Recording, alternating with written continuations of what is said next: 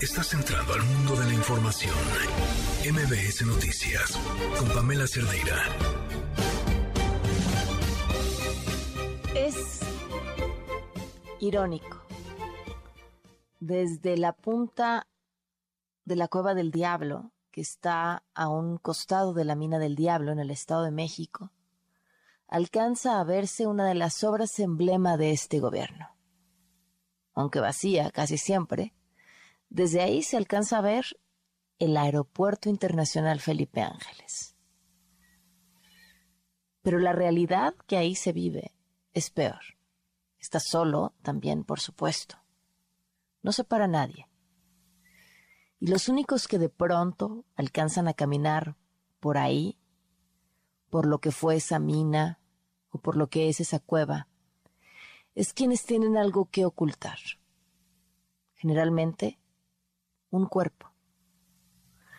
Fue ahí donde hace no mucho tiempo encontraron las puertas de la cueva a una joven, quien era su pareja, fue a abandonar el cuerpo ahí después de asesinarla.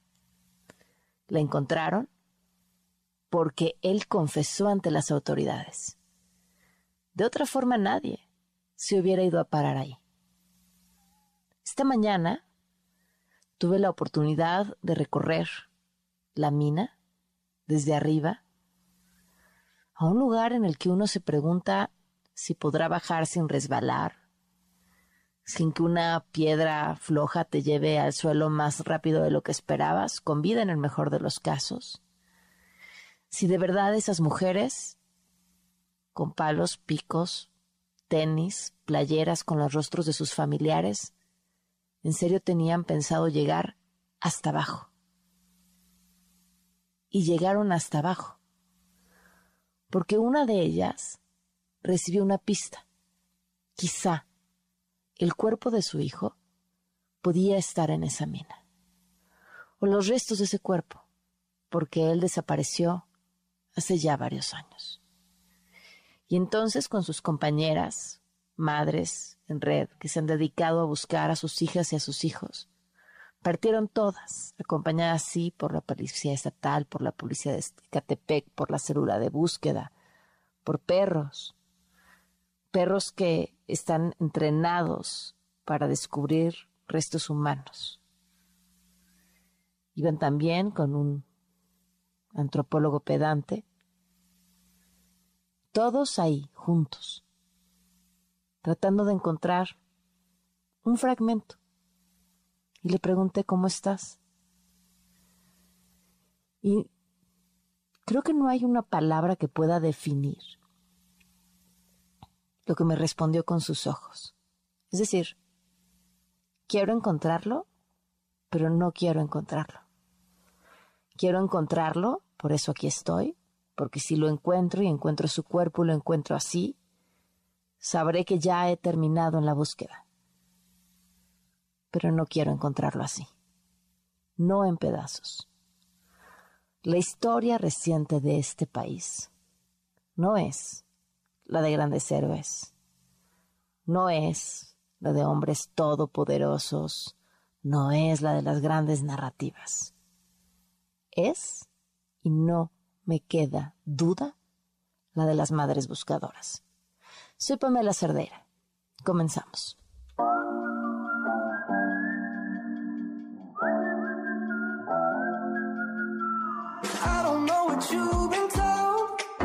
Sinceramente, eso de, oye, pues es que cómo desaparecer una agencia, pero si ya no era una agencia, era un órgano propagandístico y además hueco, porque se lo robaban todo. Pues yo creo que hay que tomar en cuenta que hay una nueva narrativa periodística que tiene que ver con un portavoz, que en este caso es el presidente, que diariamente se enfrenta a una maquinaria de preguntas y aborda los temas de manera transparente a través de la mañanera.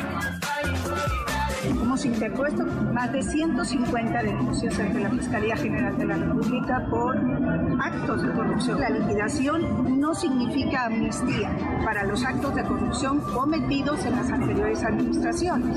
Las carpetas de investigación de la Fiscalía, tanto de la Secretaría de la Función Pública, también donde hemos presentado otro centenar, van a continuar.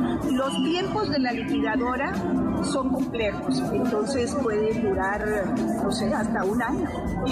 Demostrar que lo que hicimos fue en bien de la nación, porque es una acción que tiene que ver con el combate a la corrupción, con el saqueo indiscriminado del presupuesto de la nación que logramos detener liquidando. Tal vez ahorita tenemos mucha gente en contra, pero yo creo que a lo largo se va a demostrar el saqueo que logramos detener liquidando nos informó que nos apoyaría en todo lo que necesitáramos y que los detalles de esta nueva relación comercial serían a través de su operador financiero y cercano colaborador, el señor arquitecto en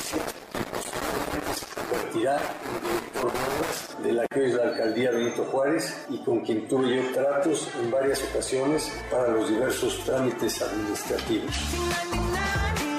más del 50% del estudiantado recibe alguna forma de beca y lo seguirán recibiendo, por más que las becas de manutención no hayan llegado, recursos para ellas, la universidad se compromete a que así suceda. Todos tendrán su beca. Habrá que revisar proyectos, pero el mejor proyecto siempre será el estudiantado. Entonces, en, principio, por supuesto, cuento con lo único que hace falta es voluntad y no estamos dispuestos, quiero decirles, a seguir permitiendo que el tiempo pase porque a quien estamos afectando es a la población. Se dice que el diálogo, pero el diálogo se demuestra con los acercamientos, con la oportunidad de poder platicar y tomar los acuerdos necesarios. No hay voluntad, perdón que se los diga. Necesitamos un programa fugas cero, pero eso requiere entre 8 y 10 mil millones de pesos al año por por lo menos 8 años. Y cuando el dinero lo estás gastando en anuncios espectaculares, es Claudia, cuando lo estás ganando, gastando en contratar a asesores internacionales para que estén en tu campaña, entonces no hay dinero para lo que tenemos que invertir. Pero es un plan integral que si no lo empieza el gobierno y no lo hace con seriedad y por eso lo vamos a exigir, no entonces, estamos terminando ya un estudio de en qué lugares en la ciudad han subido las rentas, si esto se debe a las plataformas de renta eh, para alojamiento o eh, si es algo que venía una tendencia ya de incremento, como en el caso de la Condesa o la Roma, que ya venía un incremento en las rentas independientemente de las plataformas acerca de la inteligencia, que no espionaje, ya tomé esa decisión y vamos a cuidar ya la información de la Secretaría de Marina y la Secretaría de la Defensa. Por seguridad nacional estamos siendo objeto de espionaje del Pentágono y muchos medios están filtrando información que les entrega la DEA. También corresponde a lo que se publicó sobre los viajes de general. No, no, no, no, es que tenemos que protegernos. La DEA está informándoles hackean. Nada más den la fuente, pónganla. Está Claudia X González recibiendo dinero del gobierno de Estados Unidos y como quieren meterse, estoy hablando de las agencias, quieren mandar violar nuestra soberanía. Empiezan a filtrar, ¿no? Supuestamente para debilitarnos, ¿no? Políticamente. Lo hacemos por seguridad porque estamos sintiendo que están queriendo violar nuestra soberanía, que es un plan injerencista.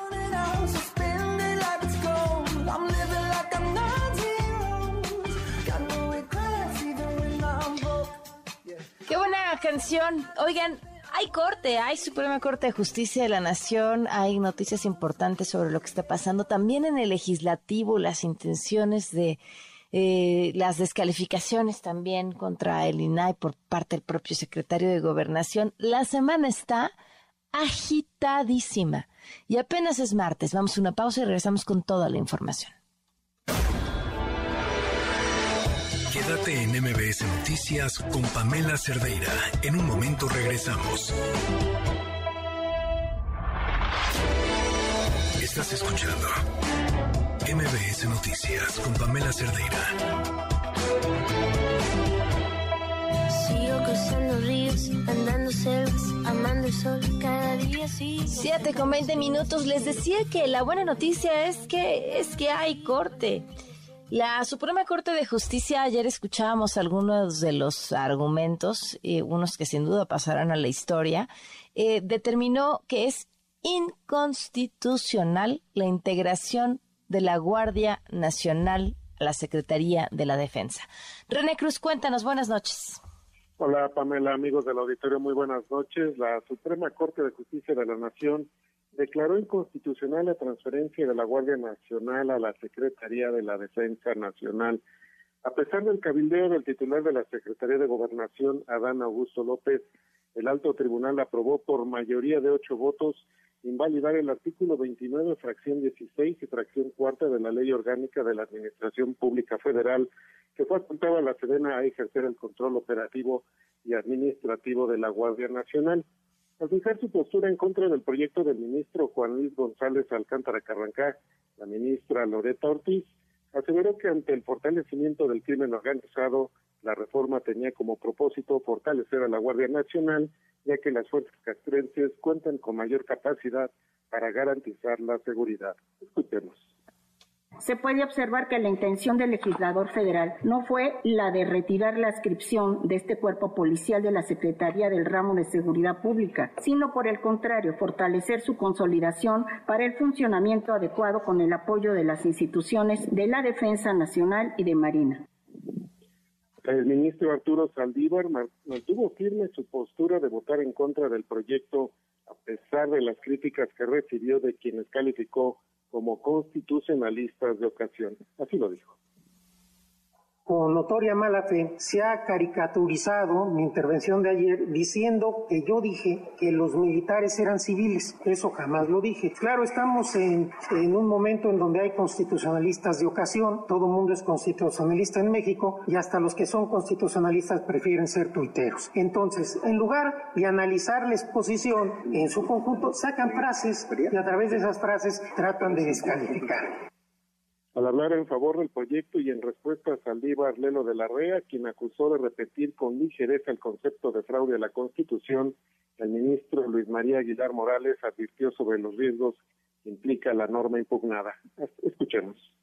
Se corre el riesgo de que con la conducta y entrenamiento militar los miembros de la Guardia Nacional no ejerzan su función como miembros de policía. Desgraciadamente hay casos tristes muy recientes. Establecer en leyes secundarias la adscripción, control y funcionamiento de la Guardia Nacional que corresponda a la Secretaría de la Defensa, pues con ello se vacía el contenido de la norma constitucional y se genera un fraude a la Constitución y lo digo con la misma autoridad y respeto de quien hubiera usado dicha expresión en otros asuntos. Para la ministra Margarita Ríos Farjat, resulta difícil creer que una institución civil retenga la dirección de la Guardia Nacional si no posee el control operativo y administrativo. Eh, Pamela será en la sesión del próximo jueves cuando el Pleno de la Corte vote los efectos que tendrá la resolución con la que se invalidó esta transferencia de la Guardia Nacional a la Secretaría de la Defensa Nacional. Pamela, el reporte que tengo. Pues sería interesante, sin duda, René. Se pusieron tensas las declaraciones entre los ministros, ¿eh? Así es, así es, hubo ahí estas declaraciones, como escuchábamos ya entre el propio ministro Arturo Saldívar, inclusive el ministro Luis María Aguilar. El ministro Saldívar pues eh, señalaba esto ya que él justificó eh, su voto en contra de la ley de seguridad interior en el 2018 al asegurar que pues esa esa reforma sí era inconstitucional, no así esta reforma que incorpora la la Guardia Nacional a la Secretaría de la Defensa, en la cual pues asegura el ministro Saldívar, y por esto motivó su, su votación, asegura que pues la Guardia Nacional, a pesar de esta reforma, pues mantenía su carácter civil y de ahí que pues votara en contra del proyecto del ministro Luis María Aguilar Morales, lo que no aconteció con eh, esta ley de seguridad interior, la cual pues sí eh, votó eh, en contra y fue ahí donde utilizó esta frase de que pues, se trataba de un fraude a la Constitución y pues de cierta forma pues sí les molestó, sí le molestó al ministro Saldívar que recurrieran a este mismo argumento para invalidar esta reforma. Ni hablar. René, muchísimas gracias. Muy buenas noches. Buenas noches. Finalmente son buenas noticias. Ese dio el número que se esperaba. El líder de Morena, Mario Delgado, criticó, pues sí. Pero a ver, Mario Delgado. Mario Delgado, que era parte de este colectivo Seguridad sin Guerra, este colectivo que buscaba que no estuvieran los militares en las calles haciendo labores de seguridad. Ese Mario Delgado, el de la amnesia. Entonces es una mala noticia para nuestro país que el día de hoy la Corte haya votado en ese sentido. Otra vez, yo creo que más que ver por el bien de México, pues estos grupos conservadores eh, quieren hacerle daño a nuestro movimiento, afectar al gobierno del presidente de la República, más que ponerse por encima y ver qué es lo que más le convenía en este país, que a todas luces en este caso era pues tener una Guardia Nacional fuerte y blindada. Fuerte y blindada. Bueno, ¿qué dijo Jesús Zambrano? Pues lo celebró, escúchenlo que significa un enorme revés para las intenciones dictatoriales de López Obrador. Las ministras y ministros que hoy votaron a favor de la Constitución han hecho valer la autonomía del Poder Judicial, soportando valientemente las amenazas presidenciales que en los últimos días estuvo enviando el riesuelo de Palacio. Pero el López Obrador del pasado, o sea, bueno, el de la mañanera, porque el del pasado pasado sabemos que quería sacar a los militares de las calles, pero el de la mañanera estaba confiado en que la Corte decidiera por su lado. Vamos a esperar que no declaren inconstitucional la ley para que la Guardia Nacional dependa de la Secretaría de la Defensa, que es lo que estoy proponiendo. Si no depende la Guardia Nacional de la Secretaría de la Defensa y sigue como antes, que dependía de la Secretaría de Seguridad Pública, de García Luna o de Chong, secretario de Gobernación, miren cómo terminó la Policía Federal completamente corrupta, de manera responsable, porque a mí me falta un año, cinco meses, pues ya cumpliríamos. Pero ¿qué pasaría hacia adelante? Imagínense lo triste de crear una institución nueva que está funcionando muy bien, que ya tiene 130 mil elementos, que tiene hasta ahora 280 cuarteles, que va a tener 500 para proteger a la gente y que llegue a manejarla un junior, un García Luna, sin principios, sin profesionalismo, sin honestidad, ¿en qué va a terminar? Como terminó la Policía Federal. Bueno, a ver, pensemos que ese cuerpo está, ese cuerpo nuevo en realidad está creado por exmilitares o militares, en realidad ese cuerpo es militar. Y se dijo siempre. Eh, en información internacional, y además, digo, creo que es la peor semana para decir que solo si son militares pueden ser honestos. En información internacional, Estados Unidos aprobó aplicar una nueva vacuna de refuerzo contra COVID para personas de 65 años o más. Miren, y aquí seguimos esperando la patria y para personas con sistemas inmunológicos comprometidos para que puedan estar más protegidos. La Administración de Alimentos y Medicamentos precisó que los interesados pueden recibir el refuerzo siempre y cuando hayan pasado ya cuatro meses desde que recibieron la vacuna bivalente. Vamos a una pausa y continuamos. Quédate en MBS Noticias con Pamela Cerdeira. En un momento regresamos. Estás escuchando MBS Noticias con Pamela Cerdeira.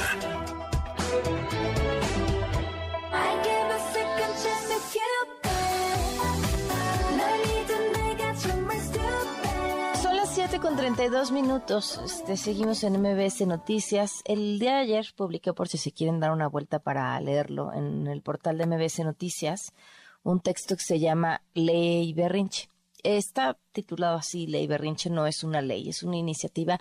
Lo platicamos la semana pasada que ha propuesto el presidente Andrés Manuel Observador, que envió a San Lázaro, que busca reformar varias leyes y bueno, preocupan varios temas, ¿no? Hemos, hemos hablado de varios de estos temas, pero fíjense que uno de lo que más llama la atención y lo, lo checaba el fin de semana que la volví a leer justamente para poder escribir ese texto, es esta mm, forma en la que busca eh, poder fusionar organismos, dependencias, que diga tengan duplicidad de funciones. Y, esto me llamaba muchísimo la atención porque, pues es muy fácil decir, eh, ¿para qué quieres, eh, no sé, a un a la Comisión Nacional de Derechos Humanos si tienes a la Fiscalía o para qué quieres a la eh, a la auditoría si tienes a la función pública o para qué y así o sea es, muy fácil decir que se están duplicando funciones no solo cuando no entiendes cómo funciona cada uno de estos órganos sino cuando alguno de ellos te estorba y al parecer es lo que está pasando. Y, pasa con el Sistema Nacional Anticorrupción.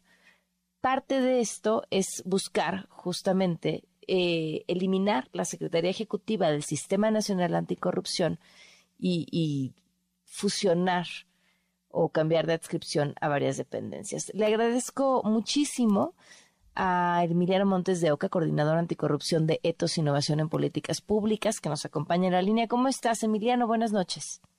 Hola, ¿qué tal, Pamela? Muy buenas noches. Bien, gracias. ¿Y tú? Bien. Oye, ¿cuáles son ahora sí que los nombres y apellidos que lleva esta intención?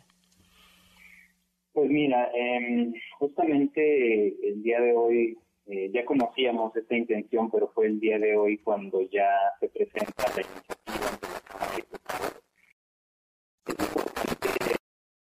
un año ya había habido un documento que venía de la Consejería Jurídica del Ejecutivo Federal que ya mostraba las intenciones de desaparecer a la Secretaría Ejecutiva del Sistema Nacional Anticorrupción. Hace un año no, no sucedió, no, no tuvo eh, más seguimiento esta iniciativa, pero alertó las alarmas de la sociedad civil y ahora pues nos encontramos con que nuevamente está este intento, pero ya con una iniciativa ingresada en la Cámara de Diputados. Y bueno, básicamente, como tú lo dices, eh, la intención es eh, desaparecer diversas instituciones y la que a nosotros, porque estudiamos y hacemos propuestas de política pública en el tema anticorrupción, la que más nos interesa o por la que nosotros ahorita estamos justamente haciendo, pues digamos, estos, estos llamados de alerta, pues es, la Secretaría Ejecutiva que se intenta fusionar con la Secretaría de la Función Pública. Em, ¿Cuál es el problema de esto? Em, son instituciones completamente separadas, claro, la, la función pública depende del presidente. Secretaría Ejecutiva se creó justamente para hacer un apoyo técnico del Comité Coordinador, que es la máxima institución dentro del Sistema Nacional Anticorrupción. Eh, y precisamente ha estado brindando estos apoyos técnicos al Comité Coordinador y ha habido avances en los últimos años, como la Política Nacional Anticorrupción, como los anexos transversales, eh, como la Plataforma Digital Nacional, que se la debemos a esta Secretaría, a los esfuerzos que ha venido realizando en conjunto con instituciones, con sociedad civil, eh, y que de ninguna manera podría ser absorbido o, reemplazada por la Secretaría de la Función Pública, porque el riesgo más grave de esto es que eh, se perdería esta autonomía que se está buscando con, con esta Secretaría Ejecutiva. Si la Secretaría de la Función Pública asumiera esas funciones, inmediatamente tendría mayor poder, que por supuesto pues eh, sería centralizarlo al Ejecutivo Federal y tendría una incidencia dentro de las políticas anticorrupción que se han venido impulsando y que ya existe un programa de implementación a aplicarse en los siguientes años. Entonces, es una iniciativa muy riesgosa que, que pone en entredicho la autonomía del sistema, que genera un conflicto de interés, porque obviamente eh, pues la Secretaría de la Función Pública velaría por los intereses del Ejecutivo y el sistema lo que busca es hacer un sistema de pesos y contrapesos. Entonces habría más poder hacia el Ejecutivo y entonces habría un, desbalance con el año. ¿Qué camino queda y hacia dónde ven que va? ¿Perdón? ¿Hacia dónde ven que va esto? Eh, pues nosotros esperamos que justamente esta iniciativa que ahora entró a la Cámara de Diputados pues que sea debatida, que realmente se tomen en cuenta todos los puntos de vista, eh, todas las implicaciones que puede tener esto y que se haga un ejercicio de parlamento abierto donde se, escucha a los expertos, se escucha a las organizaciones de la sociedad civil eh, sobre todas las implicaciones que podría tener esta, esta iniciativa, porque... Emiliano, el, el, el, Sistema Nacional Anticorrupción hoy, ¿en qué condiciones está operando? El Sistema Nacional que se creó en 2015, que ya lleva eh, 6, 7 años eh, trabajando, eh, ha sufrido eh, pues muchos retos ¿no? a lo largo de su construcción, de su implementación, pero ha tenido muchos avances. ¿no? Ahorita hablábamos de que ya contamos con una política nacional anticorrupción y un programa de implementación, es decir, ya hay una ruta para poder prevenir, investigar, sancionar la corrupción en México. Ya contamos con instrumentos digitales, tenemos esto que yo te mencionaba, que es el anexo transversal, que dentro del presupuesto de egresos eh, se logró eh, tener un anexo para poder saber cuánto dinero se está gastando en el combate a la corrupción. Mm. Eh, y esto existe a nivel nacional, es a nivel federal y también en los estados, hay sistemas estatales, hay una importante participación de la sociedad civil a través de los comités de participación ciudadana. Es decir, hay toda una estructura que pues sí ha llevado su tiempo irla construyendo. Tú sabes que pues los sistemas, las instituciones no se crean de un día para otro, lleva todo un proceso y que si en este momento esta iniciativa pasa y eliminamos a la Secretaría, son seis, siete años que se echan para atrás, son muchas eh, acciones que se, que se vendrían abajo y lo más grave, Pamela, es que eso ocurriría a nivel federal, pero también en los estados. Entonces, todas las secretarías ejecutivas estatales hasta todos los sistemas estatales tendrían que eliminar a su secretaría. Y entonces, eh, si de por sí a nivel federal sería algo muy riesgoso, imagínate tú en los estados donde la situación pues, se vuelve más complicada, eh, sería realmente algo muy riesgoso para el combate a la corrupción en nuestro país.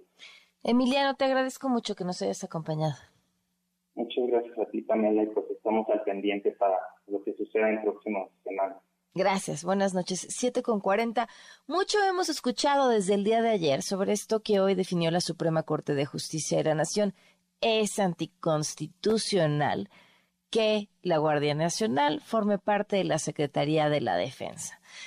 Palabras más, palabras menos, porque digo, insisto, lo escuchamos prácticamente de todo, pero la definición final fue esa. Ahora, este cuerpo civil que nunca fue civil, que bien lo decía Víctor, eh, pues prácticamente agarró a los militares y les puso un parche, pero en el fondo seguían, seguían siendo militares. Víctor Hernández en la línea, ¿cómo estás, Víctor? Buenas noches.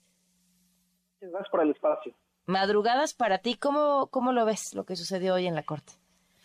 un día verdaderamente histórico para la democracia mexicana porque sí marca un antes y un después en la tendencia que había tenido la Suprema Corte bajo Arturo Saldívar de endosar muchos de los acuerdos, de los decretos, de la intrincada eh, red de reformas que había hecho el presidente López Obrador para lidiar con el hecho de que la Guardia Nacional siempre ha sido una simulación. Eh, en el marketing pareciera una policía nueva porque vemos uniformes, vemos camionetas con diferentes colores, pero en la práctica siempre se enfrentó al problema de que nada más eran soldados que de la noche a la mañana se cambiaron su uniforme y hay que acotar eh, cuál es el alcance de este triunfo. Sin duda, desde la perspectiva jurídica es histórico y va a marcar un precedente para todas las sentencias futuras de la Suprema Corte, pero en términos operativos, la Guardia Nacional sigue siendo una corporación militarizada el día de mañana las decisiones de la Guardia Nacional no las va a tomar Rosa Isela Rodríguez, sino que las va a tomar el general Luis Crescencio Sandoval, si es que en México y no está de viaje, eh, viajando en primera clase.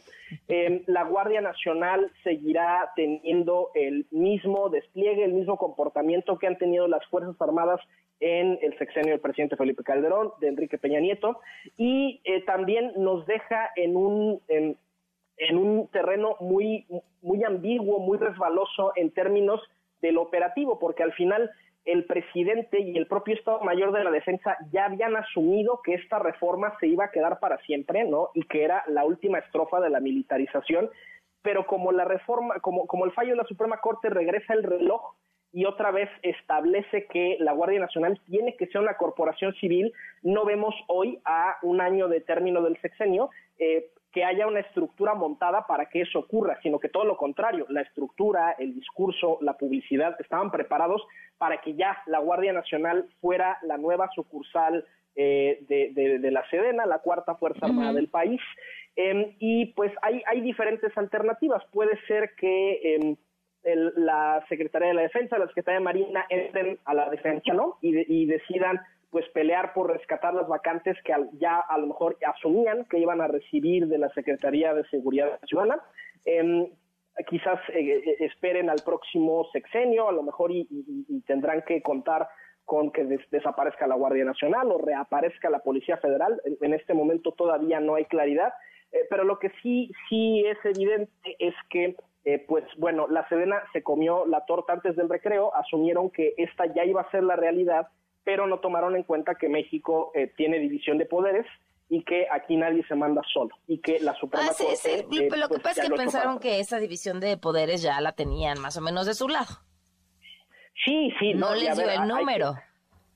pero, pero además la, la argumentación jurídica de personajes como Saldívar, eh, es, fue, fue verdaderamente eh, lamentable, ¿no? O sea, eh, estos argumentos con clara línea desde Palacio Nacional de defender la militarización a cualquier costo, ¿no? Este argumento que estuvo circulando en las redes y por las cuales tundieron al ministro Saldívar sobre afirmar que los militares en realidad son una institución eh, de alguna manera civil porque son miembros de la Administración Pública Federal y porque, ¿Y porque los manda un, secretario de Estado y porque el jefe del secretario de Estado es un civil.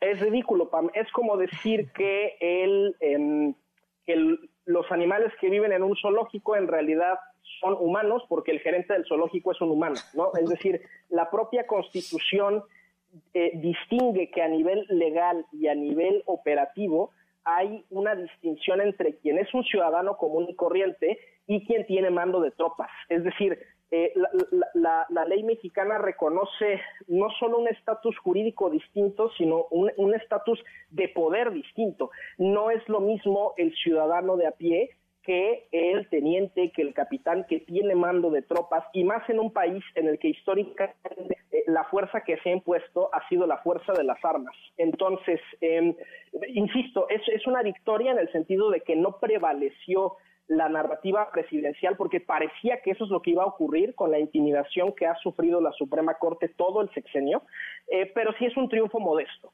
porque, a ver, no, no, no, no impacta casi en nada la realidad operativa de la Guardia Nacional y tampoco deshace algunas de las reformas que ya se habían endosado desde la Suprema Corte bajo la presidencia de Carlos Saldívar y que queda abierta la puerta en otros sexenios para que vuelva a aparecer este debate. Por ejemplo, eh, no hubo consenso hoy en la Suprema Corte para eliminar eh, una jurisprudencia de los noventas, que es justo la que detonó todo el debate en torno a la militarización y, y que abría la puerta a que los militares participaran en labores de seguridad pública. Es un, es un debate que, a ver, es una victoria hoy, pero que todavía permite que haya un campo de batalla en años venideros para seguir litigando este tipo de asuntos. Pues sí. Víctor, como siempre, muchísimas gracias y un gusto platicar contigo. Te mandamos un fuerte abrazo muchas gracias. Mi Twitter, arroba arbitus1805. 747. Economía para todos, con Sofía Ramírez. Sofía, ¿cómo estás?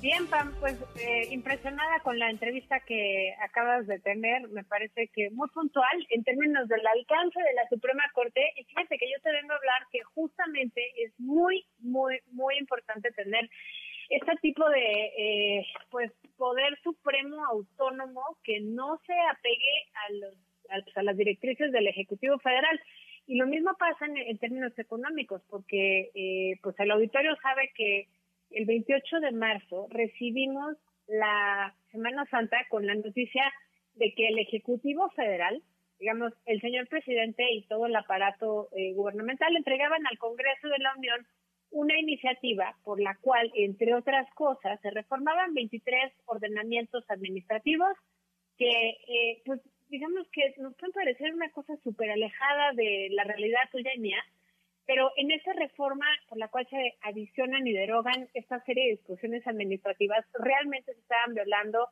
o se planeaban, eh, digamos, la iniciativa no se ha votado, pero eh, yo confío en que si esto no pase, a votar, acabe la corte. Eh, ah, seguro ahí va, va, a acabar. Exacto. Bueno, pues el chiste es que esta, esta iniciativa para reformar, adicionar y derogar disposiciones administrativas viola, como yo te decía, cuatro principios eh, constitucionales y, por supuesto, tratados internacionales. Primero que nada, el principio pro persona, porque, entre otras cosas, esta reforma lo que eh, buscaba, pues, es poner el bien general, el interés general de la población por arriba de las garantías individuales y los derechos humanos. Por supuesto que no lo dice así. La iniciativa dice que está el interés común por encima del interés individual y hasta ahí suena muy bien y muy romántico. El tema es que la Constitución consagrada, eh, la Constitución consagra este tipo de eh, pues lineamientos donde dice que nadie puede despojarte de tus bienes, de tu propiedad, molestarte en tu persona si no hay un fundamento legal y una motivación que permita decir ese fundamento legal le aplica a tu caso, pues para que te embarguen o te incauten o te detengan o lo que sea. Entonces, prácticamente están ahí violándose el principio de persona, que es justamente esto de las garantías individuales, pero también el principio de legalidad por el cual el Estado mexicano, el gobierno, no puede hacer más que lo que la Constitución dice que puede hacer o las leyes dicen que puede hacer. Digamos que es distinto. Las personas pueden hacer todo lo que no esté prohibido, el gobierno solo puede hacer lo que está estrictamente permitido. Esos dos principios se violentan a través de estas disposiciones administrativas, pues entre otras cosas, porque eh, pues al querer interponer, al, querer eh, poner por encima del interés personal el interés general y además aducir que este interés general solamente lo puede definir el propio Estado mexicano, pues es como si yo soy juez y parte. ¿no? Yo defino qué es interés general y yo decido cuándo es interés general está por arriba de tu propiedad privada y por lo tanto, pues eso te genera muchísima incertidumbre jurídica, te viola la certeza, te viola, insisto, el principio de legalidad. Esto, por supuesto, extralimita las facultades del Estado, digamos, en los términos que marca la propia Constitución, donde se habla incluso en los artículos 24, 25 y 26, me parece, si no mal recuerdo, que el, el Estado mexicano tiene la rectoría del desarrollo económico nacional, pero siempre supeditado al respeto a los derechos humanos y, por supuesto, a la competitividad. Imagínate que la competitividad está plasmada en la Constitución, PAN, y esa se entiende pues como la capacidad de generar bienestar, crecimiento, desarrollo para todas las personas. Eso solo se puede hacer en una economía de mercado como la que tenemos con más competencia, no con menos, porque justamente la iniciativa habla de que pues es para acabar con la corrupción, pero mm. parecería que si pasa va a ocurrir exactamente lo contrario, pues entre otras cosas porque va a concentrar el número de personas o de empresas que puedan ser proveedores, eh, digamos, del gobierno, pero también, pues, porque la idea de que haya más competencia es justamente que permita que haya más opciones, que los precios y la calidad sean mejores.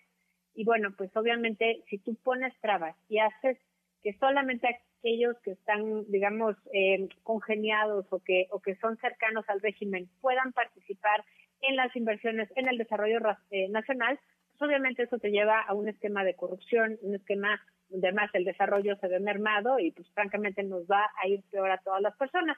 ¿Cuál es la alternativa a esta iniciativa y por qué es tan importante? Bueno, necesitamos más Estado, más gobierno, no menos. Yo creo que esta administración, eh, por un lado, habla de la importancia de ser eficientes en el gasto público, pero por otro lado, en los hechos, pues, ha desmantelado las capacidades del Estado. No se diga con la última noticia de que no van a nombrar eh, eh comisionados del INAI y por lo tanto no vamos a tener información de transparencia, pero también con todas estas iniciativas que se han venido entregando, ley minera, eh, la, digamos, eh, forma en la cual se fraseó la, la el anuncio de la compraventa de Iberdrola, ya lo comentamos el otro día, la nacionalización, nueva nacionalización, entre comillas, que decía el señor presidente, vaya, pareciera que lo que estamos haciendo es eh, ir en sentido contrario, de tener mejores reguladores, como COFESE, como el IFT, como la CRE.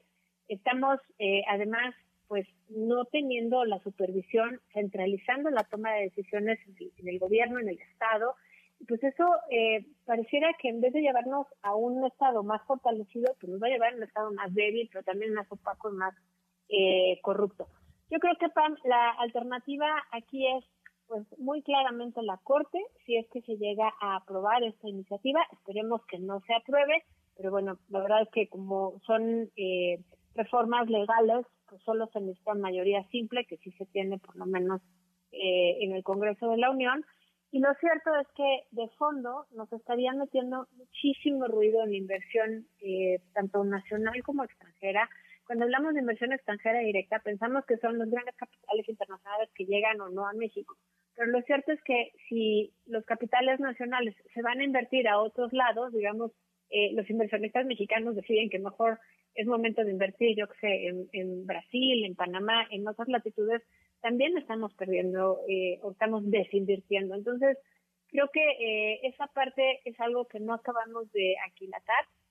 Hay, por supuesto, violaciones eh, si se llegase a aprobar esta, pues este conjunto de reformas administrativas, no solamente a la Constitución, te decía yo, al artículo, prácticamente del primero al artículo 26 constitucional estaría, digamos, en conflicto, sino que también estamos hablando de que el TEMEC y los otros 52 acuerdos de comercio internacional y mecanismos de, eh, digamos, cuidado de las inversiones, que pues obviamente son eh, multilaterales, pues estarían violentando porque justamente entre los, eh, pues, entre las disposiciones que busca tener esta iniciativa están, por ejemplo, que se dictamine ex ante, digamos, antes de que haya un juicio o un panel o cualquier mecanismo de resolución de conflictos, pues se determine con antelación el monto de la indemnización antes de que existan los mecanismos de evaluación de cuánto vale a precio de mercado esa inversión. Entonces, pues obviamente eh, las leyes mexicanas, pero también los acuerdos internacionales prevén que las concesiones pues, son un bien público y las concesiones se las da el Estado mexicano. Pero una vez que el concesionario invierte de su dinero, pues la propiedad de la inversión es del concesionario. Y por otro lado el claro y tienes que darle certidumbre sobre aquel lugar donde va a poner su dinero. Claro y el concesionario también adquiere derechos con esto Pam. Entonces yo creo que es bien interesante el tema y bien importante que no perdamos de vista porque la ambigüedad de este tipo de disposiciones de este tipo de mensajes pues nos están haciendo perder tiempo y nos están haciendo perder momentum en un momento donde está llegando una cantidad importante de inversión extranjera directa por la reubicación de las cadenas de suministro globales, pero también porque al final del día eh, no solamente es Tesla, lo hemos platicado, son todas las cadenas de suministro de propio Tesla que se vienen a invertir en México o no, y entonces pueden empezar a pensársela dos veces, insisto, tal vez llevar sus inversiones a otras latitudes dentro del propio continente americano. Claro. Sofía, rápidamente hay una invitación, ¿no? Claro, hay una invitación al concurso de ensayo. Fíjate que tuvimos muchísimo éxito, eh, concurso de ensayo universitario para licenciatura, posgrados, ingeniería, todas las personas que estén en algún tipo de educación eh, superior que quieran escribir sobre progreso social. Las bases del concurso están en arroba México como vamos en todas las redes sociales o en la página mexicocomovamos.mx. Ahí van a ver 15 días más para escribir un texto. Hay premios, becas en efectivo, bueno, vaya, transferencias eh, y demás. Creo que puede ser una muy buena oportunidad para reflexionar qué se necesita para mejorar la calidad de vida de las personas a nivel estatal, a nivel local y que nos escriban sus experiencias, sus consideraciones. Creo que eh, es un buen momento ahorita, antes de que empecemos con las campañas electorales, pues, para empezar a demandar, ¿no? Y tener un parámetro más alto de lo que queremos como país. Así es. Un abrazo, Sofía. Muchísimas gracias. Así, hasta luego. Buenas noches. Faltan tres minutos para las ocho. Quédate en MBS Noticias con Pamela Cerdeira. En un momento regresamos. Estás escuchando MBS Noticias con Pamela Cerdeira.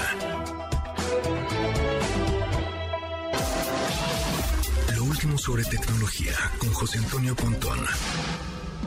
Pontón, ¿cómo estás? Muy buenas noches. ¿Qué tal? Buenas noches, Pamela, ¿cómo estás? Bueno, pues estamos, este, nos subimos al tren, ¿verdad?, de la inteligencia artificial, porque este sí va a ser un parteaguas, definitivamente. ¿No? Ya vimos ChatGPT y hay muchas ya herramientas de las que vamos a hablar en un momento de que te ayudan, ¿no? O son herramientas para uso más profesional, unas más de entretenimiento que están utilizando la inteligencia artificial, que repito, pues sí, esa tecnología que ya llevamos diciendo de hace algunos eh, pues meses y años, que sí es la tendencia más fuerte, ¿no? No como pues, igual el metaverso, NFTs, pues ahí se quedaron un poco, digo, seguirán ahí medio creciendo y funcionando de alguna manera, pero pues el auge y la moda pues va cayendo. Igual el metaverso, hay muchas este, compañías, es más, Disney ya prácticamente pues, cerró su división de, de universos virtuales, muchas empresas ya retiraron dinero de Meta o de Facebook, este, para que ya no estén desarrollando este tipo de software, etcétera, pero la inteligencia artificial es así, definitivamente llegó y se, se quedará y ya la tenemos al alcance de nosotros, los usuarios normales, ¿no? Los usuarios tradicionales, los de a pie, los usuarios finales ya podemos utilizarla. Como por ejemplo, estas algunas de las herramientas que les voy a decir. Hay una que se llama coe.ai, K-O-E.ai. Eh, eso te metes al, al sitio y eh, lo que hace es que va a cambiar tu voz o va a doblar tu voz de un video. Eh, hay una demostración donde justamente Mark Zuckerberg está hablando, ¿no? Es un video de 10 segundos con su voz original y diciendo y hablando de algunas cosas y algún tema. Y el demo hace que pueda hablar como mujer, pueda hablar como caricatura, pueda hablar como con otro otro acento, otra o otro tono, otra intención, pero con eh, pero con esa misma voz, digamos más bien, esa misma, ese mismo video se sincroniza perfectamente los labios con el audio que se está doblando, que puede ser con voz de mujer, por ejemplo. Eh, se ve impresionante, de verdad. Y eh, eso ya la gente, ¿no? Nosotros lo podemos usar, podemos subir un video y decirle, ¿sabes qué? Dóblame la voz eh, de este video en otro tono o en otra, con otro timbre de voz, ¿no? Que podría ser de una caricatura, por ejemplo. Eso se llama coe.ai. Hay otro que se llama Wonder, Wonder Dynamics o wonderdynamics.com. Es, eh, eh, este funciona más como para uso profesional de, efectos especiales, el cual, bueno, ya sabemos que muchas películas de Hollywood hacen esta, este, esta postproducción que se llama mocap o motion capture, en donde los actores se ponen, ya saben, como un, cámaras y sensores en su cara en el caso de Avatar, ¿no? De la película de Avatar, por ejemplo, ¿no? Son actores reales, pero los están capturando eh, de manera digital o los están digitalizando y ya en la computadora meten los efectos, les ponen la piel azul, les cambian las orejas, etcétera, pero si fueron actores, ¿no? En este, con este software de inteligencia artificial que se llama eh, Wonder Dynamics, lo que haces es tú agarras la cámara de tu teléfono, te grabas en una situación, no sé, cruzando la calle, y con este software ya no tienes que hacer ese mocap o esa toda tecnología y todos esos fierros que necesita, automáticamente tú dices, quiero que me reemplace este sujeto o esta persona que está cruzando la calle por cualquier avatar, ¿no? Puede ser un avatar, puede ser un robot, puede ser un efecto especial, puede ser un monstruo, puede ser lo que sea, porque va a estar el software, eh, este desarrollo, la inteligencia artificial, va a estar, eh, digamos, eh, eh, escaneando las articulaciones de tu cuerpo para saber en dónde van los codos, en dónde van las rodillas. Y ya lo vi, se ve espectacular. Se ve impresionante, de verdad. Y hay otro eh, que es esto más divertido, ¿no? Ese lo podemos usar, es gratis, lo podemos usar a través del navegador de tu teléfono o de tu computadora y se llama memecam.io. Meme, eh, así como meme, cam de cámara, memecam.io y ese puedes subir alguna foto de tu galería o puedes tomar una foto desde tu teléfono celular y lo que va a hacer es generarte un meme con inteligencia artificial. Es decir, va a reconocer la foto que tú le acabas de subir o acabas de tomar y inmediatamente puede crear este meme, los famosos textos este, con esa tipografía este, muy específica de los memes. Eh, y la puede poner, puede ser el meme en español, en inglés, en francés, en alemán, en, en, en el idioma que quieras, y pues está muy interesante porque hemos eh, he hecho la prueba en donde por ejemplo me tomé una foto de mi mano con el eh, pulgar hacia arriba como con una como diciendo like y había una botella de agua ahí al lado de mí no entonces diciendo me siento algo así como que algo chistoso como que me siento bien eh, tomando agua siendo la última la, la última botella pero todo está cool. Algo así como decía el meme, ¿no? No me acuerdo. O sea, ¿fue chistoso o no fue chistoso? Sí, sí fue, sí fue chistoso, sí, sí, sí, como que le atinó. Lo que está interesante es que reconoce lo que hay en la imagen y a través de eso trata de ponerle humor a una descripción en texto encima de esa imagen, ¿no? a ver, otra vez, ¿cuál era esa dirección? Se llama memecam.io. Okay. puedes acceder ahí a través de tu teléfono o a través de tu computadora, de tu navegador, gratis, no tienes que instalar nada y úsenla, la verdad es que está muy divertida, está padre y pues está impresionante porque está reconociendo la imagen y el texto que le está metiendo a esa imagen pues tiene sentido con la imagen, evidentemente. El otro que nos dijiste es gratuito o es carísimo? Eh, eh, hay una, hay una, sí, hay una gratuito, hay como una solución gratuita un poco limitada, pero bueno, también está la versión Pro, ¿no? Que es la que cuesta, al igual que coe.ai, que es el de audio, digamos, que te hace un lip sync o un doblaje. Pero este que es memecam.io es gratuito y pues está más divertido, ¿no? Es más para echar relajo. está, pero muy divertido, sí. Acabo de subir uno con cara de así de, de terror y dice cuando te das cuenta que mañana es lunes. Exacto, por ejemplo, ¿no? Exacto. Así me vio. ok, pues Pontón, buenos datos, muchísimas gracias. Gracias, nos estamos escuchando aquí el próximo jueves. Seguro, un abrazo, buenas noches. Gracias. Vamos a una pausa y volvemos. Quédate en MBS Noticias con Pamela Cerdeira. En un momento regresamos. Estás escuchando MBS Noticias con Pamela Cerdeira.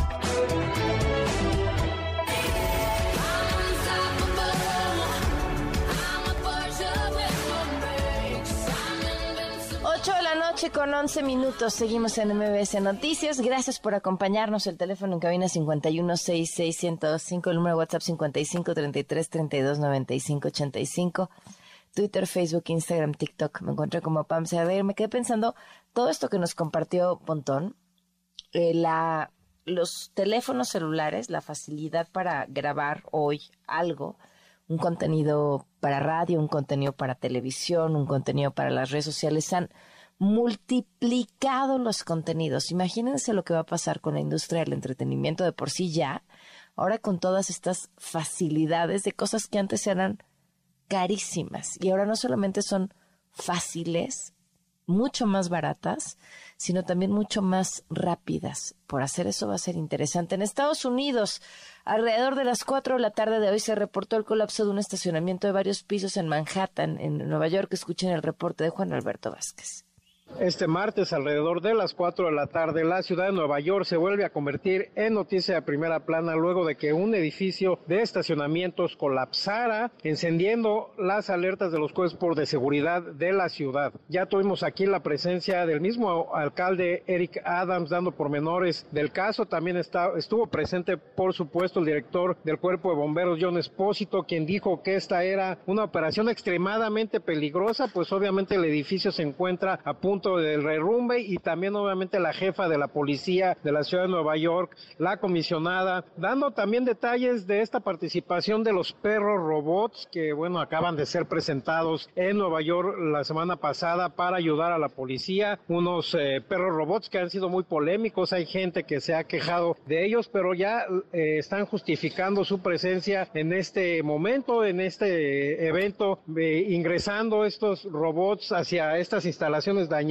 tratando de buscar algo más, algún sobreviviente o algún residuo de para descartar actos actos terroristas, estos perros robots equipados con cámaras y con detectores que han sido o que van a ser eh, comenzar a ser usados en este tipo de eventos. Eh, por lo pronto se tiene la cifra preliminar de un muerto y cuatro heridos, todos ellos empleados de este estacionamiento, uno más que también estuvo herido que no quiso ser atendido y que pudo abandonar por su propio pie estas eh, instalaciones y esta área de la calle de Ann aquí en el Bajo Manhattan, que por cierto en las últimas semanas ha estado muy recurrida aquí por la prensa. Iniciamos con estas comparecencias que ha venido a, o que ha tenido el expresidente Donald Trump aquí a, a, un par de cuadras en las cortes, en la Corte Criminal de Manhattan. También la mañana de ayer hubo una conferencia del Comité Judicial del Congreso de los Estados Unidos, encabezado por el republicano Jim Jordan. Vinieron aquí a sesionar al FBI, a las oficinas del FBI. Así es que ha habido mucha prensa y ahora con este derrumbe, del cual, bueno, pues el cuerpo de bomberos seguirá trabajando toda la noche. Los, las grúas que han comenzado a retirar los autos en este momento están retirando uno de ellos y así va a ser este trabajo para tratar de evacuar completamente el edificio que seguramente será destruido. Es la información que les tengo. Soy Juan Alberto Vázquez para MBS Noticias. Gracias a Juan Alberto Vázquez. También el diario New York Times publicó una investigación en la que revelaron cómo desde el año 2011 y tras una negociación cerrada en un table dance en la Ciudad de México, nuestro país ha sido el cliente del software espía Pegasus que estaría usándose durante la actual administración, cosa que por supuesto, eso ya sabíamos que se sigue utilizando. Y, bueno, este, creo que hay un montón de asuntos eh, pendientes. Y por cierto, esto que comentábamos ayer, a ver si más adelante se los eh, platicamos con la corresponsal de MBS Noticias, pero el reporte de fentanilo ya está empezando a pegar a pacientes en Nayarit. Más adelante vamos a hablar de eso. Mientras tanto, vamos con Rosy 816. Una vuelta al mundo del deporte. El marcador de Rosa Covarrubias en MBS Noticias. Rosy, ¿cómo estás? Buenas noches. Ah, ¿cómo estás? Buenas noches. Vamos a comenzar hablando de selección mexicana, porque bueno, pues ya están en Arizona, en Glendale, y va a ser el partido el día de mañana ante la selección de Estados Unidos. ¿Qué se podría utilizar Diego Coca para enfrentar este partido amistoso? Carlos Acevedo en la portería, en la defensa estaría Víctor Guzmán con Néstor Araujo e Israel Reyes por las laterales Gallardo y Julián Araujo. Y en el medio campo Eric Sánchez, Luis Chávez y podrían estar como volantes Alexis Vega y Uriel Antuna, mientras que en la delantera estaría Roberto de la Rosa. Obviamente los planes de Diego Coca para este partido tuvieron que cambiar, sobre todo por la baja del delantero Henry Martin. Respecto a qué espera Diego Coca de esta selección, esto fue lo que dijo hoy en conferencia de prensa. El proyecto es pensar en el Mundial. Para pensar en el Mundial tenemos que buscar jugadores que tengan el tiempo para, para poder crecer y mejorar y llegar a un Mundial de la mejor manera. Aprovechemos los momentos, que elijamos bien y ver a futuro con los jugadores que pueden venir a nuestra selección, ya sea americanos, mexicoamericanos o nacionalizados. Estamos abiertos y trabajando en todos los, los frentes. Ahí está, están abiertos a que llegue cualquier pues jugador inclusive, los, naturalizados. Obviamente el objetivo va a ser el, Mundial del 2026. Para muchos la obligación de México no es solamente avanzar al sexto partido, porque el quinto lo van a tener un poquito más sencillo para el, para el próximo Mundial, pero sí para llegar a la final por estar en casa o por debutar o por jugar algunos partidos en casa Así que veremos cómo va el proyecto de Diego Coca. Pero el temor más grande, PAN, para el día de mañana no es la alineación que pueda presentar Estados Unidos, no es un tema de que se pueda lesionar algún jugador. El mayor temor es que aparezca el famoso grito discriminatorio durante el juego. O sea, lo peor es el público. exactamente. El, mayor enemigo de la selección mexicana el día de mañana podría ser. Es afición. Qué cosa. ¿Y el por qué? Hace unos meses, US Soccer, la Federación de Fútbol de los Estados Unidos, pues puso un tema ahí en cuestiones de partidos internacionales y en cuestión de cero tolerancia para conducta discriminatoria. Ya acordaron que si los seguidores de su equipo participan en un cántico discriminatorio en un partido internacional en Estados Unidos, ese equipo no podrá jugar un partido internacional en territorio estadounidense con un periodo de dos años, así que adiós negocio para la selección mexicana. Ok. Porque es muy cierto, lo traes al Estadio Azteca, lo puedes llevar a, a Monterrey, lo puedes llevar a Guadalajara, que son las tres sedes del Mundial, pero no es lo mismo cobrar en dólares que cobrar en pesos mexicanos. Exacto. Ahí hay un tema, vamos a ver qué es lo que ocurre mañana. Esperemos que la gente se comporte en Arizona y no le salga con una sorpresa a la Federación Mexicana de Fútbol, porque no sería muy grato que hasta 2025 la selección mexicana tuviera giras por Estados Unidos. Y hablando de eh, la Copa Oro, México ahí sí va a poder jugar, porque bueno, pues obviamente es un partido oficial. El, se dieron a conocer que los, el calendario y los horarios. México va a estar debutando el domingo 25 de junio a las 18 horas ante Honduras, esto en Houston. El jueves 29 se estará enfrentando en Arizona ante Haití, esto a las 8 de la noche. Y va a cerrar la fase de grupos de la Copa Oro el domingo 2 de julio ante Qatar, esto en Santa Clara, California, a las 7 de la noche. Vamos a cambiar de fútbol porque el día de hoy se llevó a cabo los partidos de vuelta de los, de los cuartos de final de la Champions League. Malas noticias para la Napoli, en el equipo donde milita pues eh, Irving, el Chucky Lozano, el día de hoy empataron a un gol ante el Milan, Víctor Osimhen al 90 más 3 y Oliver Giroud había adelantado al minuto 43 al Milan. Finalmente, los bosoneros se quedan con el pase a las semifinales. Y en la otra llave, el Real Madrid no tuvo problemas, se dio su pase con un 2 por 0 ante el Chelsea. Como visitante, un global de 4-0. El día de mañana, el Inter estará enfrentando al Benfica en casa. 2-0 tiene la ventaja el equipo italiano, mientras que el Bayern Múnich en casa tendrá que remar contra corriente y buscar si puede remontar ante un Manchester City que en la ida fue sumamente e infinitamente superior, los derrotó tres goles por cero, el vestidor ya cambiaron de técnico, ya trajeron a Tuchel y parece ser que aún así no responde. Sadio Mané tuvo un problema con Leroy Sané, Mané tuvo que ser apartado unos días del equipo y aparte fue multado porque justo en ese partido de ida se enfrentó contra su compañero de equipo. Vamos a cambiar de tema, Pam, porque no sé si recuerdas a Damar Hamlin, este profundo de los Bills de Buffalo, que vaya susto que nos metió a todos los fanáticos del NFL, ya tuvo la autorización para volver a jugar, según el gerente general de los Bills, Brandon Bain, luego de que pues hace unos meses se tuvo un paro cardíaco en un partido contra los Bengals, esto en enero. Hamlin vio pues a su último especialista, está presente y participando en los entrenamientos voluntarios con los Bills esta semana y el mensaje de Damar Hamlin fue claro, fue un tropezón, quiero regresar a jugar y mi historia va a continuar en la NFL. Así que pues vamos a estar pendientes.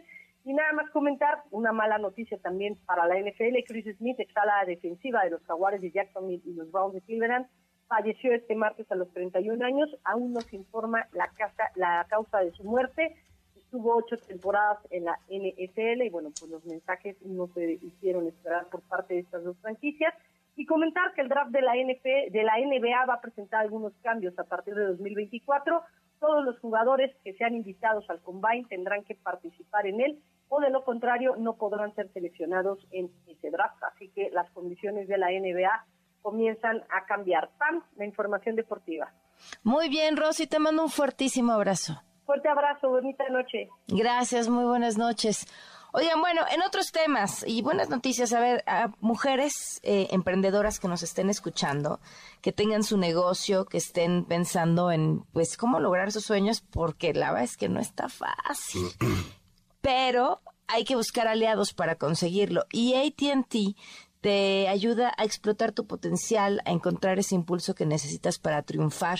Eh, van a contactar con, con, todo lo que ustedes necesitan con ATT Negocios. Pero cuéntanos mejor, Pavel. Buenas noches. Hola, ¿qué tal, Pam? Buenas noches. Eh, durante abril, ATT Mujeres de Negocios está apoyando a las emprendedoras a conectarse con sus sueños. Así que si eres una de ellas, no importa si tienes un pequeño negocio, visita tu tienda ATT y aprovecha las ofertas de ATT Negocios o visita att.com.mx diagonal negocios para checar los detalles, las tarifas, términos y condiciones. Junto con ATT, explota tu potencial y encuentra el impulso para triunfar como líder de tu empresa. ATT Negocios, conectamos con tus sueños. Muchísimas gracias. Eh, vamos a una pausa y volvemos. Quédate en MBS Noticias con Pamela Cerdeira. En un momento regresamos. Estás escuchando MBS Noticias con Pamela Cerdeira.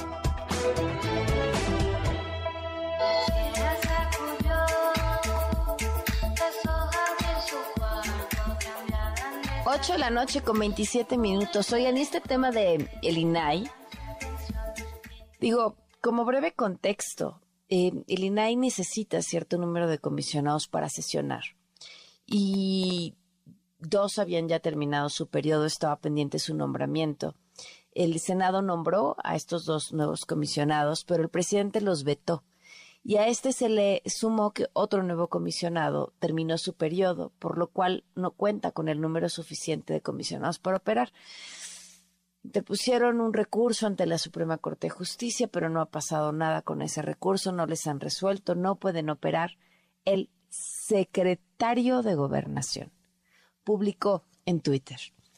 El INAI es un lastre burocrático que poco o nada ha servido para evitar la corrupción y garantizar la transparencia.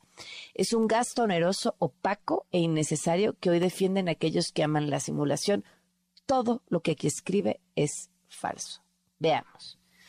No ha servido para evitar la corrupción. Grandes investigaciones periodísticas se han logrado después de que los periodistas interponen recursos ante el INAI porque las dependencias no quieren dar la información.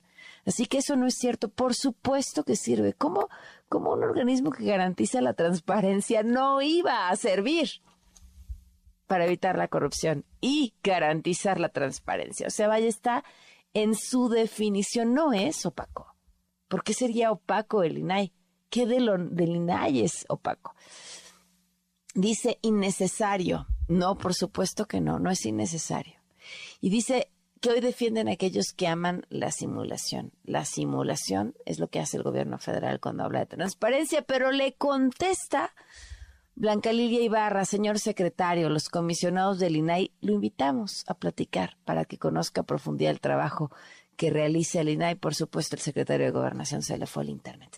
Ya no contestó nada después de eso. Bueno, en otros temas hoy me da muchísimo gusto saludarla porque además tendrá una presentación de su magnífico libro, El terrorismo transnacional y del narcotráfico, mensaje terrorista, violencia y derecho penal, aproximaciones a un modelo preventivo. La doctora Yuriria Rodríguez Castro, especialista en prevención de terrorismo transnacional en México. ¿Cómo estás? Buenas noches. Pamela, ¿cómo estás? Un abrazo a ti, a todo tu auditorio y antes que nada, mi más sentido pésame a la comunidad universitaria por el fallecimiento del doctor Pablo González Casanova, eh, quienes tuvimos oportunidad de conocerlo, es un hombre preclaro y nos deja un gran ejemplo que seguir. Claro, muchísimas gracias. Oye, eh, diría, este, ¿presentas tu libro el día de mañana? El viernes, Pamela, el viernes, allá en el sótano de Miguel Ángel de Quevedo, presentamos este libro donde además ya vamos a dar inicio al proceso de mi siguiente libro que pues plantea varios retos. Uno de ellos, tener una metodología de la perfilación criminal para México y para eh, mejorar también las perfilaciones criminales que hay hoy, que son limitadas, conductuales, y creo que vamos a, poder avanzar bastante en temas de perfilación. Y además... ¿Por, qué habría que tener una específica para nuestro país? ¿Qué pasa? Sí, te voy a decir qué pasa con nuestro país. Por ahí una polémica con la que yo quería arrancar contigo es la que ha iniciado, eh, por supuesto, el académico prestigiadísimo Juan Ramón de la Fuente sobre la normalización de la violencia. Pues yo no coincido. Yo creo que México vive la violencia culturalmente desde hace siglos, Pamela. No se puede normalizar lo que ha sido normal siempre. Vaya, eh, México en su historia, siglos atrás, desde la época prehispánica, vive, ritualiza y saborea la violencia de una forma muy particular y cómo hacerle ver al mexicano que existe el terrorismo cuando está tan interiorizado, cuando forma parte de sus pulsiones y, también forma parte de sus interacciones comunicativas. Eso es lo que, lo que me planteo yo como reto para la perfilación criminal en México. Sí creo que estamos ante un fenómeno distinto eh, en territorio mexicano, me parece que sí. Este, oye, ¿cómo ves? No, hemos, no habíamos tenido la oportunidad de platicar sobre este tema, pero ¿cómo ves desde tu postura que entiende el fenómeno criminal eh, del narcotráfico desde un punto de vista mucho más amplio, como sería incluso el del terrorismo, toda esta discusión que se está dando entre México y Estados Unidos con el tema del fentanilo? Bueno, es que eh, fue una discusión que partió eh, pues de la ignorancia. perdón que lo diga así, es que así fue eh, cuando no se conoce ante qué se está, el fenómeno del fentanilo es complejo y primero se dieron algunos traspiés aquí por parte del gobierno federal, particularmente del presidente de la República, Andrés Manuel López Obrador, que estuvo eh, digamos, coqueteando con la idea de eh, eliminar el fentanilo de las farmacias, vaya, ¿no? Y, y de ahí se da toda una discusión que parte de esta ignorancia de no entender lo que es una droga en las calles, Pamela. Es muy diferente a lo que se vive en las farmacéuticas, a la necesidad de un enfermo terminal de tener una dosis de medicamento para bien morir. Es algo totalmente distinto, Pamela, totalmente distinto. Y creo que si no entendemos la naturaleza de lo que es el narcotráfico en las calles, muy difícilmente vamos a entender ante qué nos estamos enfrentando con el fentanilo. Eh, ¿y, ¿Y cómo es el tema del fentanilo en las calles? ¿Qué es lo que está pasando? Es un tema complejo que tiene que ver con México y con China. Y yo se los dije desde siempre, y no es que eh, yo haga predicciones, sino que simplemente estoy analizando este fenómeno. Eh, el producto que llega a México es un fentanilo puro desde China. En China no es ilegal el fentanilo, la producción de fentanilo hay legal e ilegal. Hay empresas que lo producen de manera totalmente legal y llega a México en estado puro. Lo que hacen los mexicanos es cocinarlo y distribuirlo en Estados Unidos y en Canadá. Entonces hay un hay una triada, hay, hay un triángulo que va de China, México Estados Unidos y por supuesto termina en Canadá, en, un territorio totalmente norteamericano, donde también se ha pretendido hacer algo para frenar esto, pero es muy difícil cuando no hay una verdadera colaboración en, la región, ¿no? En la región norte. Me pregunto, y no sé si te has hecho la misma pregunta y tengas alguna aproximación a, a la respuesta, ¿por qué si el fentanilo es este pues esta droga que se le agrega a otras drogas, que resulta sumamente barata, pero también sumamente adictiva y por lo tanto un inmenso negocio, no está todavía en nuestro país causando el problema de muertes que ya es en Estados Unidos. es cuestión de tiempo nada más? Esa es una suposición. Es decir, que no está causando esos estragos, es una suposición, Pamela. Y, te Nos lo estamos contando. Por lo menos tres años que no hacemos la encuesta de, de, las adicciones, ¿eh? O sea, la encuesta nacional contra las adicciones no se ha realizado en los últimos tres años, es decir, lo que va de este sexenio. ¿Por qué? Yo no lo sé. Me gustaría saber en qué situación estamos hoy en la frontera. ¿eh? Me gustaría saber cómo están los migrantes en, en cuanto a las adicciones.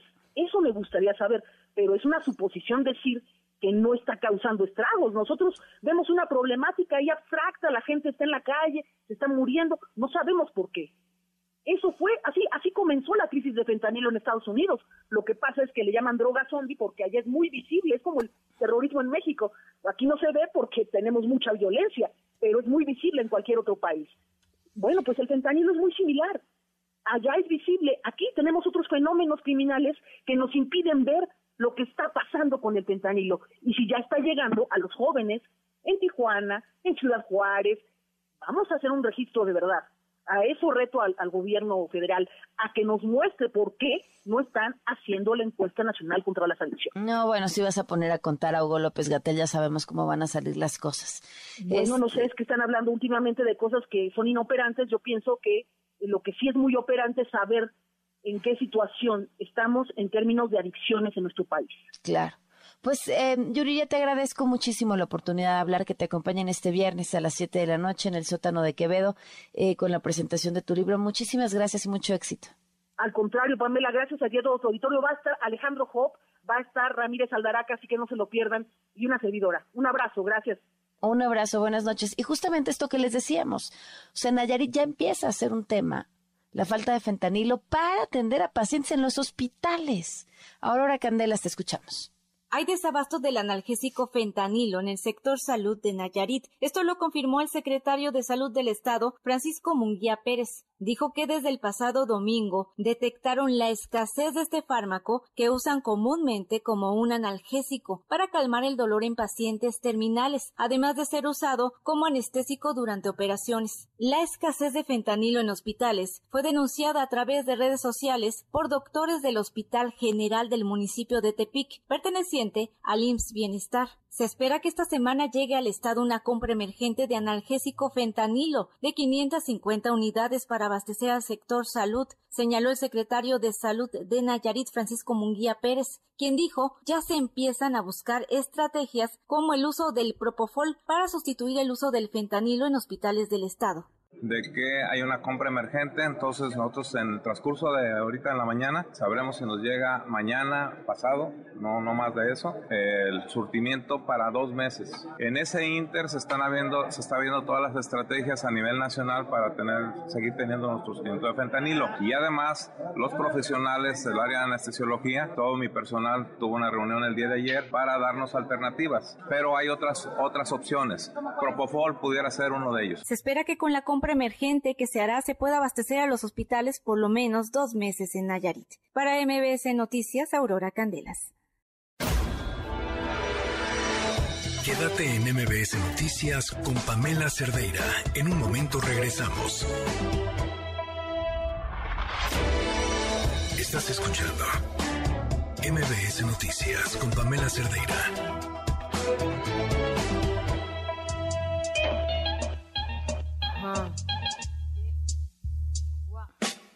Quisiera tener cosas dulces que escribir, pero tengo que decidir y me decido por la rabia. Cinco mujeres. 8 con 41, esta es la historia que nos trae Joali Reséndiz.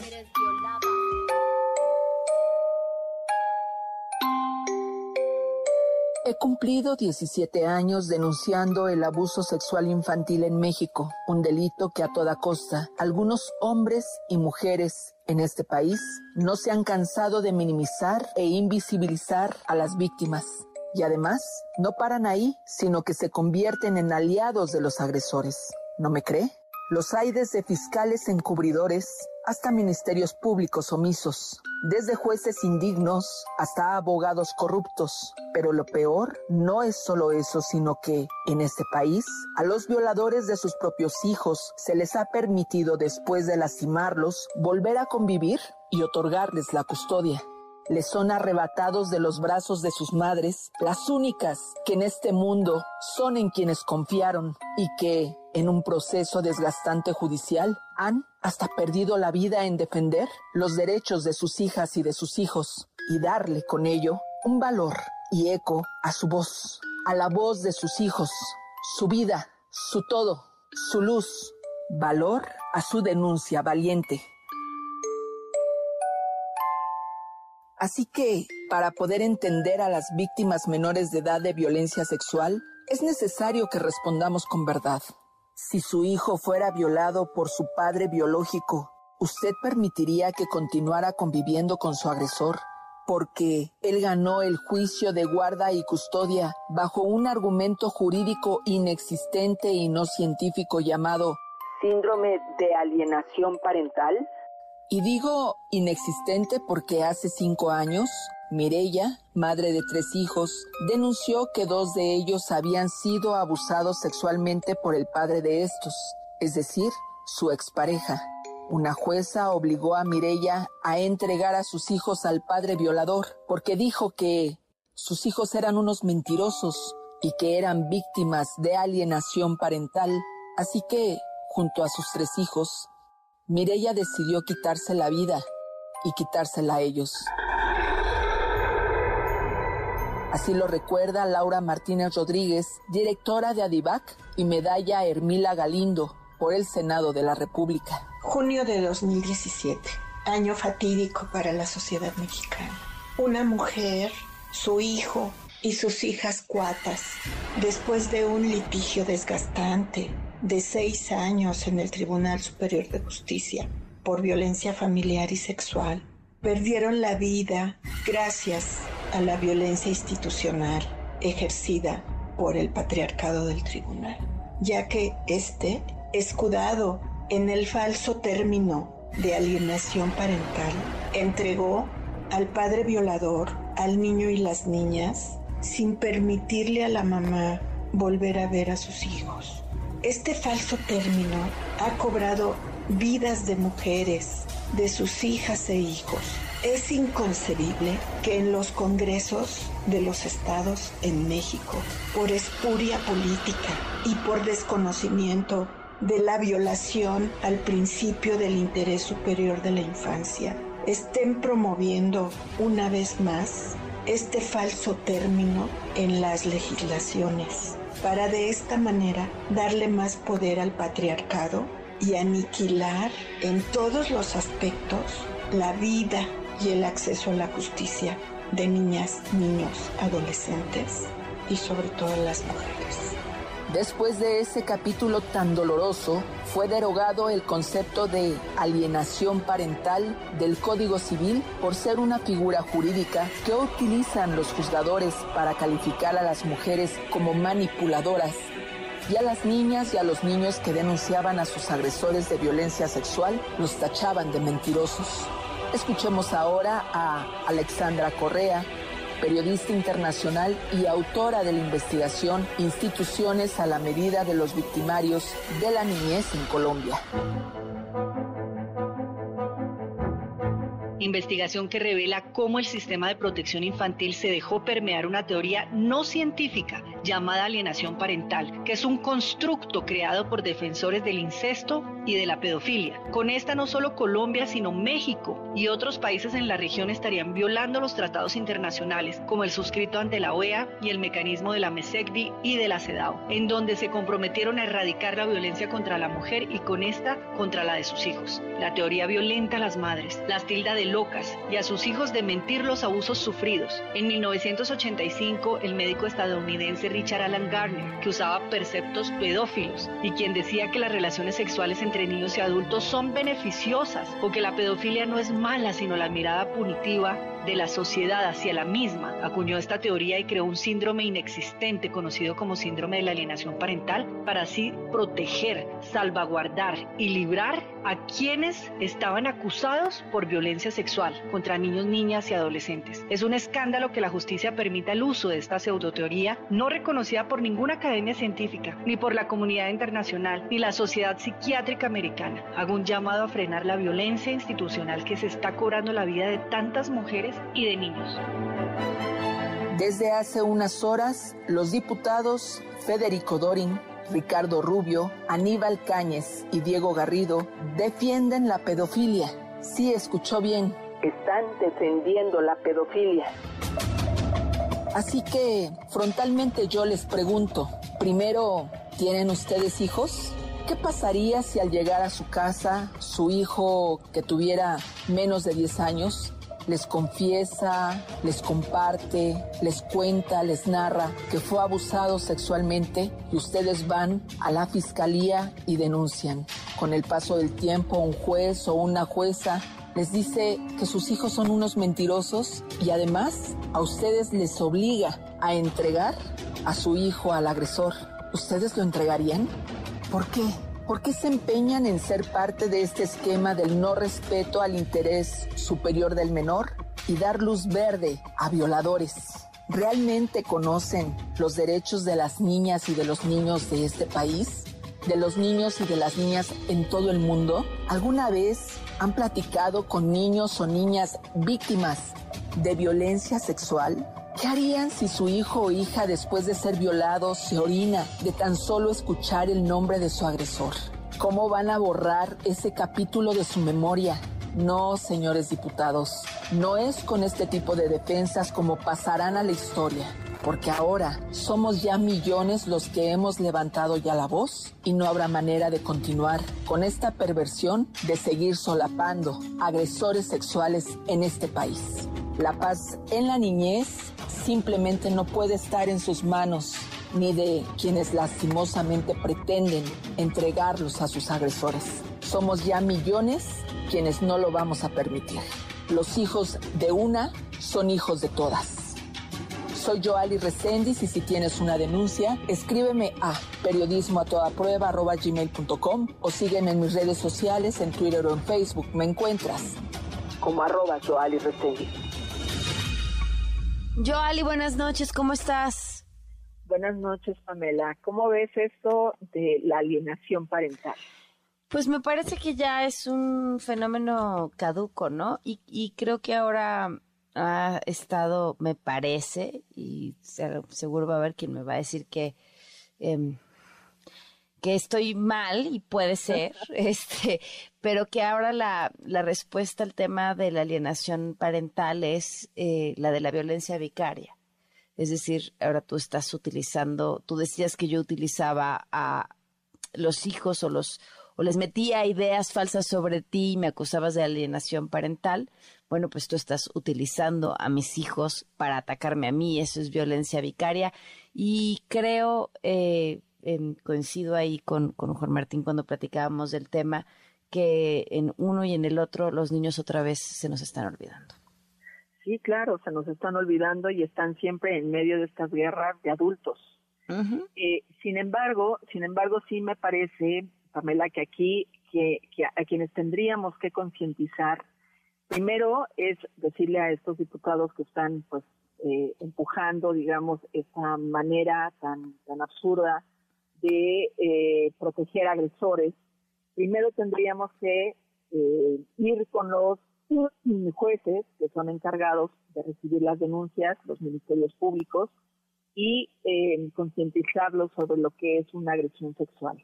Claro. Y lo siguiente sería que los jueces, cuando tienen un caso de agresión sexual de padres eh, biológicos o de no padres biológicos, primo, prima, hermano, lo que sea, y que ya está, digamos, comprobadísimo que fueron agredidos los menores, jamás de los jamás volver a sus agresores. Sí, sí, coincido Eso, ya tendría que ser algo establecido, seas el papá, la abuelita, lo que sea.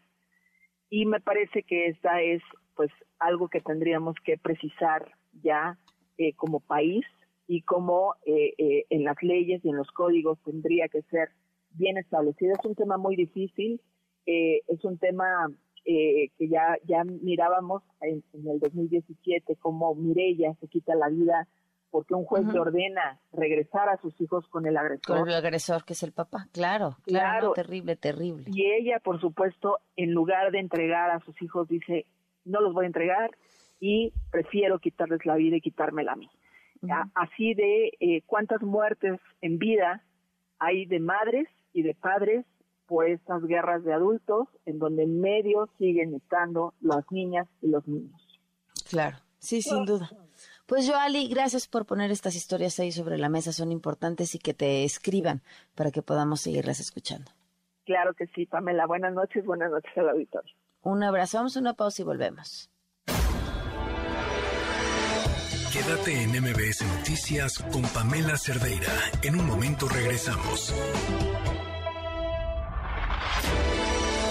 Estás escuchando MBS Noticias con Pamela Cerdeira. If we ever broke up, I'd never be sad. Think about everything I thought we had if we ever broke up. Seguimos en MBS Noticias. Le agradezco muchísimo a Bernardo Iván que nos tome la llamada. Bernardo, buenas noches. ¿Qué tal? Buenas noches. Se cumplen por se cumplen 17 días, Bernardo, sin saber nada de Verónica. ¿Qué fue lo que pasó cuando desapareció? Así es, mire, este, mi hermana sale de mi domicilio, bueno, ah. donde padres en familia de la delegación Gustavo Madero, de la zona de Coltepec, el día primero de abril, pasadas las 11 de la noche, en compañía de su pareja a bordo de un este auto Chevrolet Aveo color blanco eh, ella dirige en Nezahualcóyotl, en un domicilio de él, donde iban a pasar la noche. Este, tenemos certeza de que llega al domicilio, pero hasta el otro día, el día domingo 2 de abril. ya durante el día 2 de abril, este, mi hermana pues no responde llamadas de voz ni mensajes por un momento. Y durante la tarde ella bueno, de sus números se comienzan a contestar mensajes, lo cual yo comentaba con mi familia que estaba seguro de que no era ella quien escribía. Pues no aceptó llamadas de voz durante, durante ese día. ¿Y qué pasa con, el, con, con su pareja? ¿Con él han podido hablar? Sí, hablamos el día domingo y él comentaba que la había ido a dejar. Siempre me dijo la firma. Eh, hace rato me dijo que iba a comprar unas cosas y que de ahí se iba con su hijo, mi hermana es más soltera de un niño de 11 años. este ¿La reportaron como desaparecida ante las autoridades? Ah, sí, le, comento el día domingo, él da una versión corta, eh, no tenemos más contacto con ella en la tarde y este ese día durante la tarde tratamos de, le dije a mi novia que no perdiera contacto con ella por mensaje, sin embargo, pues llegó un momento en el que ella no respondió. y yo me comencé a movilizar llamando a Locatel, eso ya fue la verdad ya como a las 11 de la noche, esperando que ella llegara tal vez. Este, empecé a llamar a Locatel, eh, no había coincidencia, eh, y me di cuenta que se cambiado de, de contraseña. Al yo este, conseguir la, la contraseña e intentar entrar, este, me decía a la, a la una de la, de la mañana ya del, del domingo al lunes que esa contraseña había sido restablecida cinco horas antes algo que pues fue muy sospechoso. Ya durante el día lunes su pareja se, se contacta, ya que em, mi hermana le deja el teléfono que tenía designado de su trabajo, se lo deja a mi sobrino, a su hijo. Este, nos, nos dimos cuenta durante el día domingo que ella envía una ubicación a las cinco y media de la mañana envía una ubicación. Sin embargo pues este no pusimos mucha atención en eso la verdad pero era la ubicación del domicilio donde acudieron. Eh, ya el día lunes este nos habla esta persona bueno marca el número que mi mi hermana le deja a mi sobrino y este comenta él ya un poco más de detalles de su versión no que él la fue a dejar a Metrobús Villa de Aragón este al entre 10 y 11 de la mañana y que este que la dejó ahí que no supo más de ella que tampoco a él le respondió llamadas. Cuando ya avanzada la bueno ya le, le comenté el día lunes que este que yo iba a, hacer una denuncia por desaparición y pues él en cierta forma se mostraba cooperativo pero había muchas sospechas hacia él. Este inicia pues el día de la investigación y empezamos a tener este, empiezan a salir durante la investigación varios indicios de que él había hecho cosas no de que él había hecho algo con mi hermana. Este pues la y a estas alturas pues ya se tienen trabajos de en la fiscalía, fui, yo a la fiscalía especializada para personas desaparecidas. Eh, se hace pues, el, el, trabajo interno de investigación. Eh, y hasta ahora pues ya hay algunos avances, ya a esta persona se le está buscando por, por algunas pruebas que, que salieron ahí positivas.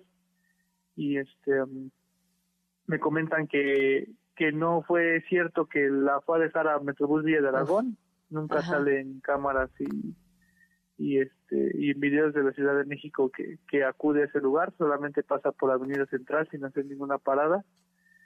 Y este y pues a lo largo de la investigación van saliendo varios varios indicios de que él hizo algo con mi hermana.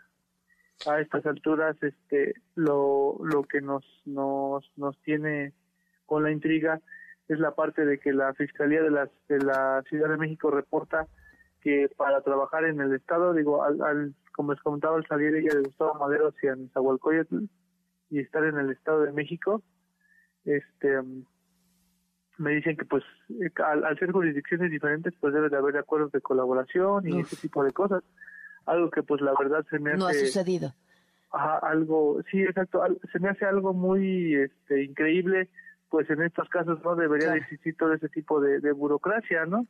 Bernardo, tengo que... despedir, tengo que despedir el programa, ya acabó mi espacio, pero podemos continuar la conversación mañana y nos compartes toda la información para que la podamos compartir en redes sociales.